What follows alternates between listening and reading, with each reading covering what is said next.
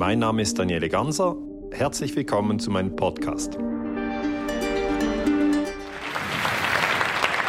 I am a historian, and I want to talk about the future. I know that's a little bit strange because historians usually speak about the past, right? They talk about the 19th century and the British Empire, for instance. But I think now is the time where we all are interested in this crucial question of will there be more peace in the 21st century?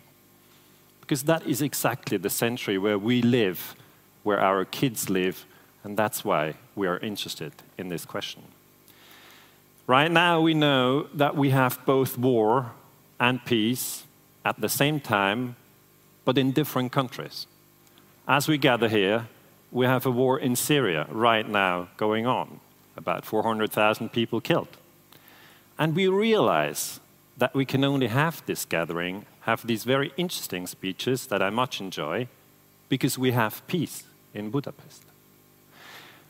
This picture to the left is a picture that shows that we can coexist peacefully among different religions and among different nations, also among genders. And the picture to the right shows that at times we find ourselves in wars. This picture was taken in the Iraq War. One million Muslims were killed in that war. To me, it is a war for resources, an oil war. So, some researchers have suggested that technology should save us. Green growth, solar cells, should take us out of these wars that we fight for oil and gas. And you know, I have this hope. I really hope that 100% renewable is something that we together can do in the 21st century. In fact, I live in Switzerland. On my house, I put these solar cells. In fact, not these, that's not my house. I don't have a house that big. But the solar cells, I put them on my house and they create electricity. It works, trust me. I even bought the car. It's American car. I'm not allowed to say the brand, but it's very fast and I really like it. And so I used the energy from the sun to drive around with my car, and I did 40,000 kilometers with that car, and I tell you it works. But at the same time, I advise you not to believe that this transition from oil, coal, gas, and nuclear energy to the renewable energies will be fast and easy. I don't think it will be fast, and I don't think it will be easy. Why? We have old forces, they keep us captive. This is a picture of the coal industry in Germany. I don't want to say that the coal industry in Germany is evil or that the coal industry in China is evil. It's not about nations, okay? But these are business models, and people make money. So they're not going to say, okay, then we stop with this business because there's this great idea of 100% renewable energies. Okay? They're not going to do that. In fact, if we look in detail at our dependency on fossil fuels, we realize that we need 90 million barrels of oil every day. That's such a big number that we can't relate to it, but it means that we need 45 of these ships every day. That's a super tanker. Okay? 45 of these ships every day is what we need, otherwise, the world doesn't work as we know it. In 1945, at the end of the Second World War, we only used 6 million barrels. And now it's 90 million barrel. Every barrel has 159 liters, so trust me, it's a lot of oil. And what we really experienced then during the last 70 years, and that's you know the period that we all shared. Some of you are not 70, others are 70, but just generally speaking, our life is a life in which our dependency on oil has grown. And that's why we take greater risks to get at the oil. In some cases, we even take oil that is not liquid. We go to Canada, we cut down the wood, and that's how it looks. So, really, I think we behave very much like a drug addict. Do you know drug addicts? N not in your vicinity, but just generally from newspapers or so. a drug addict, okay, he does whatever it takes to get at his drug, and he doesn't care about the damage that he does to his environment and to himself. So, really, I think this transition will be difficult. I think energy is a key issue in the 21st century. And if we think about war and if we think about peace in the 21st century, we must try to go towards 100% renewable energies. That is challenging, I know, but there's another thing which is even more challenging, and that's the military. The military in every country, we have 200 countries on the world, in every single country, the military is convinced that they are a force for peace. That's in Switzerland like that, and it's in Hungary like that, I bet. But historical data of the last 100 years proves that that's not true. I'm not going to go into the specifics. So, generally speaking, I think we also have to reduce military spending. And we have to ask ourselves what is the strongest, the biggest military? It's the American military. That's why, as historians, we use the term US empire. Some people find this term offensive. I assure you, it's not offensive. 2,000 years ago, we had the Roman Empire. 100 years ago, we had the British Empire. Now we have the American Empire. The United States is the most powerful country in the world, and that's why it plays a key issue, a key role when it comes to war and peace in the 21st century. They have more than 700 military bases across the globe. No other country has so many military bases. And if you look at defense spending, US defense spending is 600 billion almost. That's $2 billion a day. That's bigger than the TED budget, okay? $2 billion a day. If you look at defense spending in China, around 200 billion, then Russia and Saudi Arabia and the rest of the world. So my idea is that in all countries, we should reduce military spending. It's difficult. Whether we can make it or not depends a lot on the media. Okay? Because the media puts a lot of stories in our head. And sometimes these stories help to promote peace, and other times, the media presents war propaganda. So then, media is not the solution, but more of the problem. We've heard the weapons of mass destruction story before the Iraq War. I think that's an example how the media has misled us. So it's very critical that we learn to deal with media in the 21st century. As historians, we research what US soldiers are thinking who fight in Iraq, okay? There are interviews being done with these soldiers. And trust me, they don't say, We are here in Iraq to grab the oil.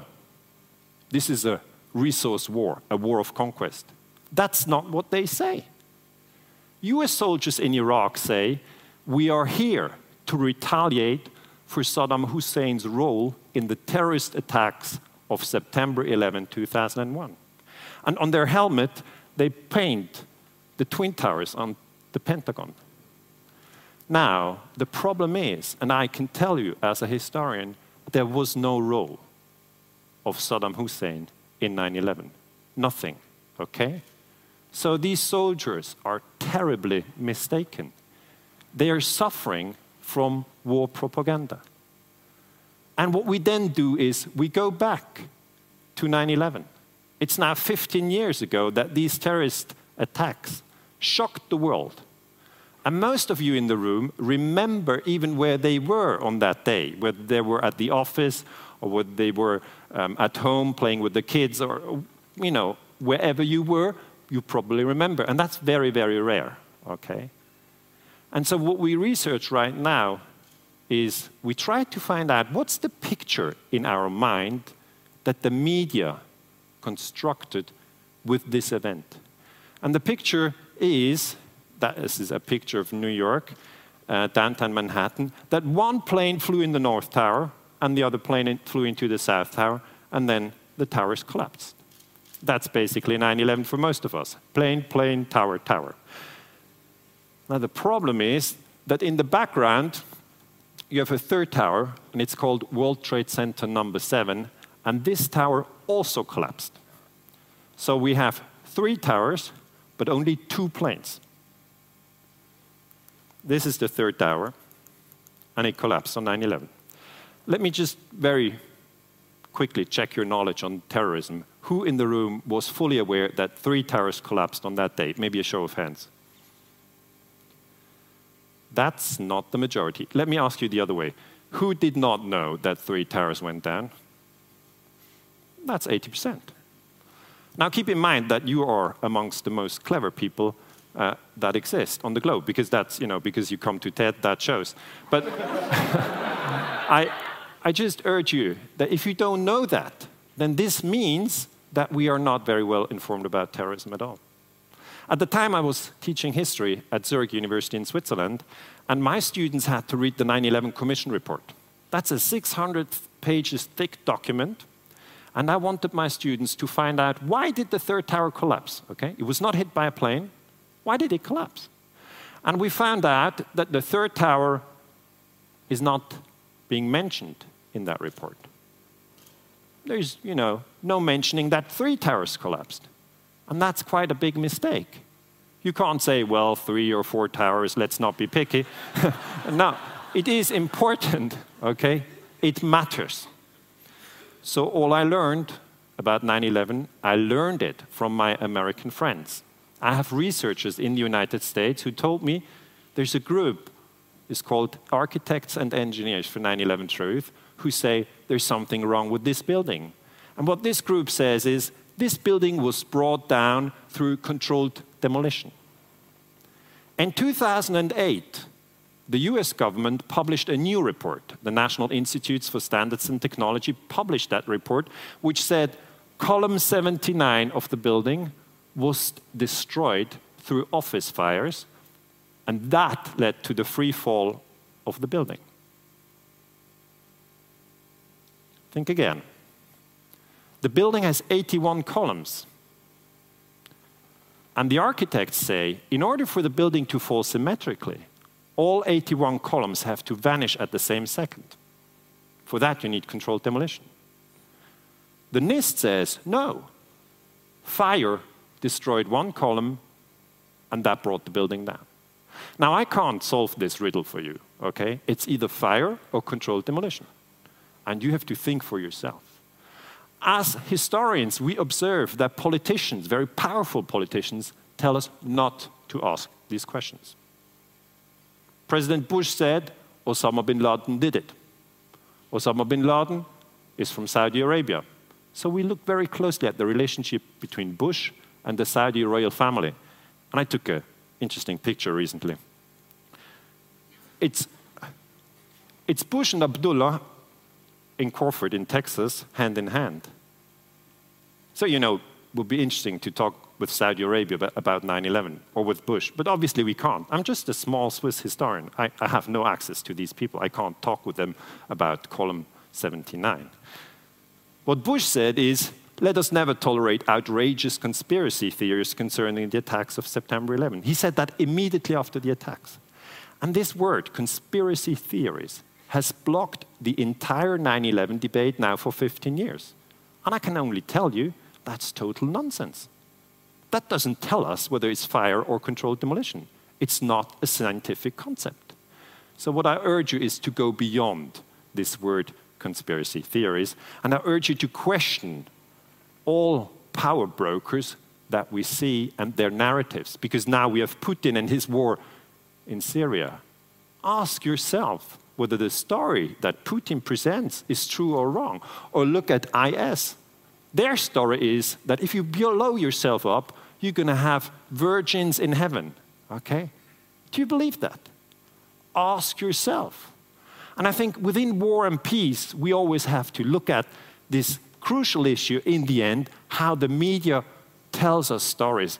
In uh, this case, ABC News in America said after 9 11, FBI investigators discovered the passport of Satam. It's not Satan, it's Satam, al Suqami, one of the terrorists aboard American Airlines Flight 11, the first plane to hit the World Trade Center. Where did they find that passport? Here. This passport was found here and linked the Muslim world to terrorism. Had it been a Hindu passport, too bad for the Hindus. So I tell you, it is very important what we have in our head. Because what we have in our head is our thoughts. Our thoughts shape our actions, they influence our feelings. So ultimately, I think what is the story in your head will decide of whether we have more peace or more war in the 21st century. Thank you very much.